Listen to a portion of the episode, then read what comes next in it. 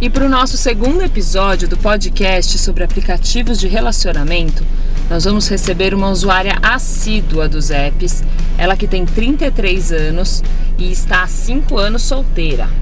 Já tem bastante história acumulada que vai contar pra gente nos detalhes. Para não esconder nada, a gente vai usar um nome fictício. Não é isso, Ana? Isso. Ana, conta pra gente. Muito bem-vinda primeiro, obrigada por estar aqui com a gente. E conta um pouquinho quais são os aplicativos que você usa. Eu que agradeço, é um prazer fazer parte da pesquisa e espero contribuir bastante. Eu uso é, três aplicativos: o Tinder, o OkCupid e o Happn. E qual a diferença desses aplicativos para quem não conhece, para quem nunca usou? Você consegue explicar um pouquinho? A maioria deles é sobre distância, né? Você coloca um raio de distância de quilômetros ou metros. Então, quanto maior o raio, mais opções você tem. Porém, você pode restringir para pessoas que estão mais próximas de você. Por facilitar um pouco né, na comodidade, você pode restringir em, vai, 5 quilômetros, 10 quilômetros, enfim. O Tinder ele funciona dessa maneira que você já coloca o raio permanente. O Happen são as pessoas que você cruzou no caminho. Então vamos supor, você está num bairro e você cruzou uma pessoa. Se você se interessou por ela, você vai lá no Happen se, se ela tiver também no aplicativo, você pode é, encontrá-la no universo virtual. O OkCupid funciona da mesma maneira do que o Tinder, então também é sobre raio de distância. E qual a diferença do perfil dos usuários? Assim, que, por que, que você escolhe usar o OkCupid ou o Tinder? Qual a diferença? Olha, é, não existe muita diferença de perfis, porque geralmente as pessoas que estão em um aplicativo de relacionamento, elas estão nos demais também. É, no dia a dia, para uso, eu, eu, eu acredito que o ideal é no máximo duas opções de aplicativo, porque primeiro que você acaba encontrando as mesmas pessoas em todos. E segundo que para uh, administrar ali as conversas. Se você tiver muitos aplicativos, fica mais difícil, né? E quantas vezes por dia você acessa esses aplicativos? Geralmente de duas a três vezes por dia. Cada um ou... Não, agora no momento eu só tô movimentando um aplicativo, que é o Tinder. E como tem sido o uso do, do Tinder aí na pandemia? Olha, eu acho que a pandemia ela deu uma movimentada maior, né, nos, no, nos usos dos aplicativos, por, devido ao distanciamento social e as pessoas é, estarem mais em casa e não terem, né, para onde saírem. Então isso deu uma movimentada, mas ao mesmo tempo parece que não tá tão bom quanto já foi. O que, que você quer dizer com isso? Explica um pouquinho. Eu não sei se. Como aumentou o número de, de pessoas que ficaram solteiras durante a pandemia, ou pessoas que romperam seus relacionamentos de muito tempo. É, as pessoas voltaram com tudo para os perfis de relacionamento virtual e eu acho que assim, quanto mais opções, é, mais confusas as pessoas ficam na escolha de seus parceiros, né? Porque aumenta muito a, a possibilidade ali. E Ana, explica pra gente, pra quem não, também não tem tanto costume de usar, é, você entra lá no, no seu Tinder, você vai ver o, o, as pessoas que estão num raio de distância e como que você inicia uma conversa? Você dá o match, a pessoa tem que dar de volta. Isso acho que a maioria das pessoas que estão tá escutando a gente sabe, né? Você tem que ir lá dar o match na pessoa e a pessoa tem que dar o match de volta. Aí vocês começam a conversar ou é possível conversar antes? Não, você só é possível conversar se você dá o like na pessoa e a pessoa te dá o like e a partir do match é, abre uma, uma janela para conversa. Quanto à introdução da conversa, varia muito, né? Da abordagem. Muitas vezes eu, eu acabo iniciando um, assunto, uma conversa, se o perfil daquela pessoa me atrai bastante e eu percebo que há uma possibilidade de um contato legal, conversa interessante. Aí eu inicio. Geralmente, a, a, os perfis que têm é, as suas bios, que são as biografias, né? Dizendo mais ou menos sobre seus interesses, sobre seus gostos, com, os, com as suas outras mídias também abertas, né? Por exemplo, quando tem o Instagram aberto, você pode verificar se aquele perfil te atrai ou não. Tem mais informação sobre a pessoa. Tem mais informações. Acho que quanto maior as informações, mais chances são de um bom match. O match então abre depois que vocês dois, os duas pontas dão o like. Sim. E aí você quantas quantos matches você tem? Quantas janelas de conversa com quantas pessoas você tem? Aí no Tinder, né, que é o que você tá usando mais. Olha, eu tenho muitos matches, porém de conversas iniciadas não são tantas. É, é um aplicativo de namoro é como se fosse uma pescaria, né? Você tem que ter muita paciência, você tem que é, investir muito tempo. Vamos supor, de 100 matches, desses 100 matches, 10 pessoas você conversou, 3 você trocou WhatsApp, provavelmente você vai sair com uma. Então, realmente é um exercício que requer muita paciência. E, Ana, a gente está focando aqui no podcast em mulheres na faixa dos 30. Porque é um público que já está numa idade que pensa em ter filho, em muitos casos, perto aí, já chegando daqui a pouco nos 40 e tudo mais. E também é um público que viveu a era não digital. E como que é para você? Eu queria te perguntar dessas duas frentes aí, filhos e a paquera não digital. Vou começar aqui pela paquera não digital. Como que é para você, você que viveu essa época aí de de, né, olho no olho, encontrar a pessoa no bar, conhecer no tete a tete ali e hoje com os aplicativos. Você preferia antes, acha melhor agora? Ainda rola esse encontro tete a tete? Conta pra gente um pouco. Eu acho que depois da, da era digital, assim, e dos aplicativos de namoro estarem em alta, as pessoas se acomodaram muito nessa paquera é, ao vivo e real, né?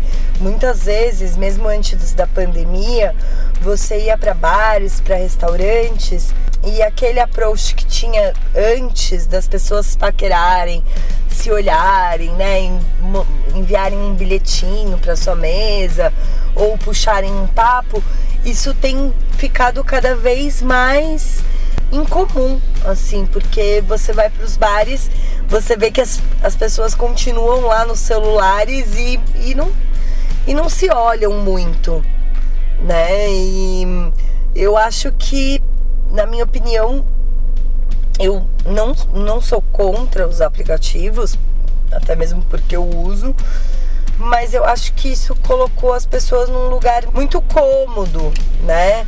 E, e também através do aplicativo você mostra uma face sua é, que você deseja, não o seu todo. Então, assim, eu sempre acabo, acabo por confiar mais naquilo que me atrai à primeira vista. Mais do que aplicativo. Mais do que no aplicativo.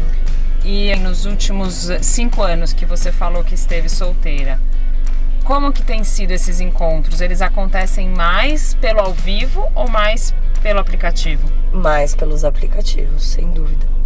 E você é uma pessoa que sai bastante? Tá circulando aí em bar, balada, restaurante? Sim, sim, eu tenho uma vida social bem, bem movimentada. Antes da pandemia saía muito, né? E mesmo assim, olha, dos últimos 10 encontros que eu tive, dois foram pessoas que eu conheci em bares.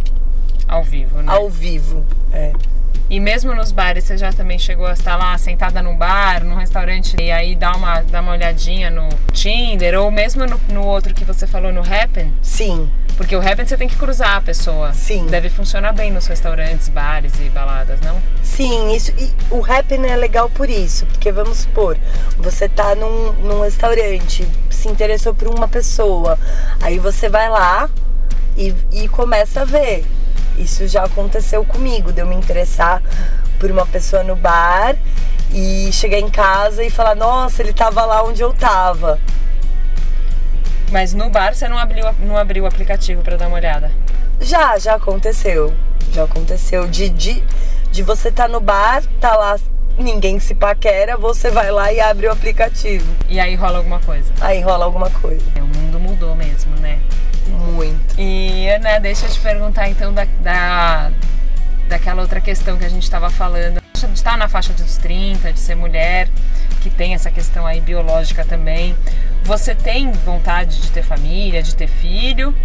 Conta pra gente. Sim, tenho sim, tenho vontade de, de ter, né, um parceiro, construir uma família, ter filhos. Tenho essa vontade. E você acha que o, os aplicativos ajudam aí a achar um namoro ou a coisa fica mais nas, no, num caso curto aí, um caso rápido? Olha, eu, eu acho que amor num todo é muito sorte, né? É um fator sorte, é um fator disponibilidade de ambas as partes, de, de desejo recíproco né? Enfim, eu acho que quando acontece, acontece, independente do meio. Eu já tive namoros longos com é, homens que eu conheci pelo aplicativo, conheço pessoas que se casaram com pessoas que conheceram em aplicativos. E eu acho que quando é para acontecer, acontece, né? É que o meu ponto de vista sobre a questão dos aplicativos é que como você tem lá uma quantidade enorme de pessoas ali, você fica um pouco confuso, né? E acaba muitas vezes se perdendo das pessoas que talvez teriam um potencial é, de uma relação, porque são, são muitos perfis. Então eu costumo fazer uma comparação um pouco tosca, mas é, é igual quando você vai numa, numa churrascaria e você quer comer carne. Aí você chega lá na churrascaria, tem sushi, tem massa, tem comida mexicana, tem salada. Aí no final você você acaba comendo um pouco de tudo e carne, que era o que você queria comer, você não come. Aí você comeu um pouco de tudo, saiu lá, de lá estufado, não comeu o que você queria. É uma coisa meio assim, sabe? Uma coisa desse cardápio aí humano que é o, os aplicativos, né? Muito legal, muito boa a sua, sua metáfora aí. Então, nesse cardápio aí, é, me conta o que que, que que, te atrai aí nos perfis? O que, que faz você dar um match? A aparência mesmo do cara? É às vezes o, o, o que ele põe ali de comentário sobre ele? O que, que te leva mais a dar o primeiro like? Pra mim, geralmente eu, eu dou like não só pela, pela atração física, evidente que, que né, a gente Pra, principalmente para um relacionamento, a gente quer algo que, que não seja interessante visualmente. Mas não é a minha principal escolha não é sobre a, o físico. Uma bio interessante, uma biografia interessante. Se eu vejo que aquele homem ele tem um senso de humor, ele coloca as coisas que ele gosta, eu, eu percebo que eu tenho um link de afinidades com ele que eu provavelmente vou ter uma boa conversa, eu vou lá e dou, um, e, e dou like. E o que que te faz fugir ali do, daquele perfil, assim? Fala, não, esse cara de jeito nenhum, assim, Ai, olha, tem uns perfis muito engraçados, né? Assim, ser mulher hétero não é uma coisa fácil, porque homens héteros são muito engraçados, assim. Esses sei lá, acho que fotos no espelho, na academia, o cara no, no carro, é, ou quando ele começa cheio de não fico com mulher isso, aquilo, aquilo outro, né? Cheio de regras e quando você percebe que a pessoa é muito mais aparência do que essência. E o seu perfil é mais ou menos como? O que, que você escolhe mostrar aí de você? Olha, eu mostro meus interesses, né? Não coloco muito essa coisa sobre o que eu busco, porque afinal de contas eu acho isso também uma coisa muito batida, né? O que, que você busca no relacionamento de aplicativo? Evidente que você não está procurando um trabalho, senão você estaria no LinkedIn, né? É, as pessoas, eu acho meio confuso isso. Ah, o que você busca aqui? Filho, busco conhecer pessoas e se a gente se interessar, pode sim existir a possibilidade de um relacionamento. Mas hoje eu tenho amigos até que eu fiz em aplicativos de namoro. Então não é sobre o que busca, né? Então, o meu perfil, ele diz sobre meus gostos. Agora o Tinder tem essa, já tem faz tempo, na verdade, a possibilidade de você selecionar algumas músicas. Então eu, eu coloco músicas que eu gosto, fotos minhas que são que representam o que eu sou, né, numa dentro do, dentro da realidade, né? sem Photoshop, sem. Não, utilizo fotos de 10 anos atrás, porque isso tem muito em aplicativo também. Você já encontrou alguém ali que. alguém do seu passado, ou alguém, algum familiar, alguém que foi meio constrangedor? Ah, já. Eu já encontrei meu primo e foi engraçado né? Obviamente não dei like porque ia ser super constrangedor, mas do mesmo modo que é uma coisa de, de uma super exposição, né? Quem está lá está vendo quem está também. Então não tem o que você fugir, né? Então, recentemente é, reencontrei pessoas da, da escola e uns dois, três amigos meus falaram: É, te vi no, no, no, no nos aplicativos, você tá nas pistas, não sei o quê.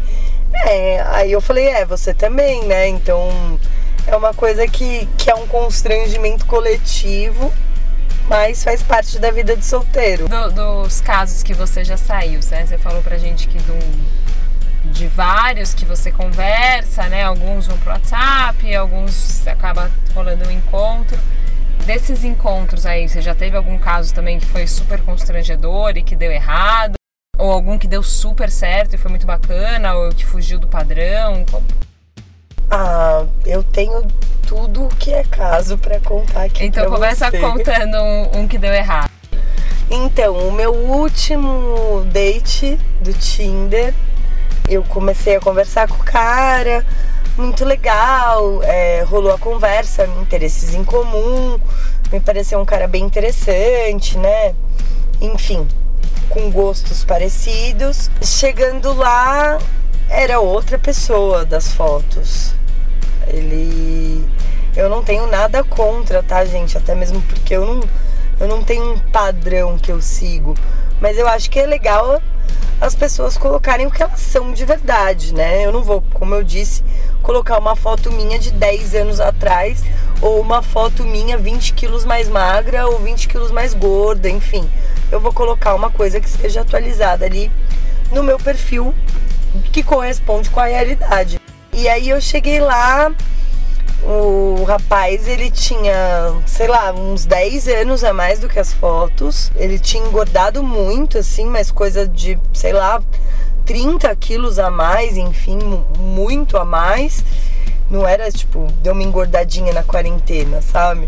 Engordou muito e, e, uma, e, e as fotos desatualizadas, mas nem só por uma questão disso, do físico, porque é, acho que a, a, partir do momento que você se propõe a, a sair para conhecer alguém, isso não quer dizer que você vai ficar com a pessoa ou que você tenha interesse é, de imediato sexual por ela. Às vezes pode ser um bom amigo, uma boa conversa. Mas o cara, ele era muito estranho. Toda aquela conversa que tava super fluida no WhatsApp, é, né, de trocas de músicas, de figurinhas, de memes. O rapaz ele não abria a boca, ele só respondia o que eu falava e foi, foi uma situação, foi um encontro bem, bem constrangedor, né? Eu não, não fui indelicada de falar nada, né? A respeito, mas só falei que precisava ir embora. Enfim. E aí foi isso. Tem gente que se solta no digital E é super extrovertida e conversa e tal, e no ao vivo dá uma travada. É, uma das coisas que para mim é fundamental, uma dica para vocês aí que estão começando no, no assunto. É, para mim é fundamental ouvir a voz da pessoa antes de encontrá-la. Pela voz, eu já sinto se vai dar alguma liga ou não. Geralmente, quando eu não tenho atração pela voz, eu não vou ter atração pelo físico. Então é, é bom você conversar antes com a pessoa, se puder fazer uma chamadinha de vídeo antes, para você não perder o teu tempo e nem o da pessoa, né? Para não aparecer lá com surpresas. E teve algum caso, Ana, de alguém é, que, que foi meio. que te perseguiu, não te deixava em paz, foi insistente, assim, passou do limite com você? Hum, acho que assim Hoje existe muito essa questão né, no universo virtual. Eu acho que as pessoas elas estão perdendo um pouco da, da ética virtual também, né? Do bom senso. Não é, nem, não é nem da ética, da conduta, né? Existem. Homem é um ser, na sua maioria, muito. muito estético, né? Eles são muito visuais. Então, muitos homens, eles, eles, eles te pedem aquela coisa, né? Daquele classicão. Manda foto de agora. Ou manda nudes, que é uma foto de você pelada, sem antes conhecer. Então eu já pego e jogo. Ó, oh, meu filho, você tá afim de ver mulher pelada? Você entra é, no Xvideos, no PornTube, que você vê de graça, você não precisa ser deselegante com ninguém, entendeu? É, eu, por exemplo, só, só entro nesse, nessa coisa de intimidade, de mandar fotos é, nua com alguém que você já tem um relacionamento, né? Mulheres não mandem fotos nuas pra esses imbecis, que é perigoso. Legal você falar isso, Ana, porque assim, é um tabu hoje em dia. Todo mundo manda e ninguém assume que manda, né? Sim.